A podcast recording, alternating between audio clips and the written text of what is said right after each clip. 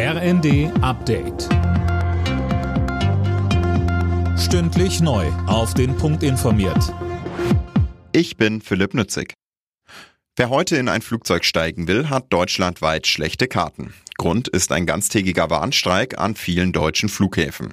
Dazu aufgerufen hat die Gewerkschaft Verdi im Tarifstreit des öffentlichen Dienstes. Betroffen sind neben den Drehkreuzen Frankfurt und München zum Beispiel auch Hamburg und Stuttgart.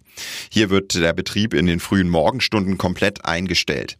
Passagiere sollten gar nicht erst zum Flughafen kommen, heißt es. Der Flughafenverband ADV geht davon aus, dass mehr als 295 Passagiere betroffen sind.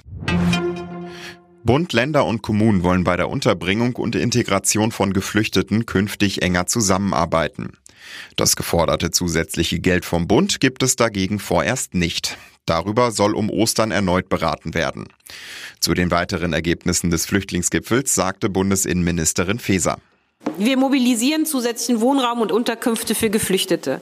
Wir schaffen mit einem digitalen Migrationsdashboard für Länder und Kommunen jederzeit Transparenz über die aktuelle Migrationslage.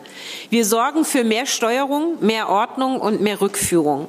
Wir sorgen für Integration von Anfang an, um unsere Sprache und Werte zu vermitteln. Das Bundesverfassungsgericht hat den Anspruch von Frauen auf gleiche Bezahlung gestärkt. Arbeitgeber können mögliche Verdienstunterschiede nicht damit begründen, dass der männliche Kollege besser verhandelt hat. Im konkreten Fall muss das Unternehmen der Klägerin den entgangenen Lohn und eine Entschädigung zahlen. Nach einem umkämpften Spiel musste sich Bayer Leverkusen in den Europa League Playoffs der AS Monaco geschlagen geben. Der entscheidende Treffer zum 2 zu 3 Endstand fiel in der Nachspielzeit. Im frühen Spiel holte Union Berlin auswärts bei Ajax Amsterdam ein 0 zu 0. Nächste Woche stehen die Rückspiele an. Alle Nachrichten auf rnd.de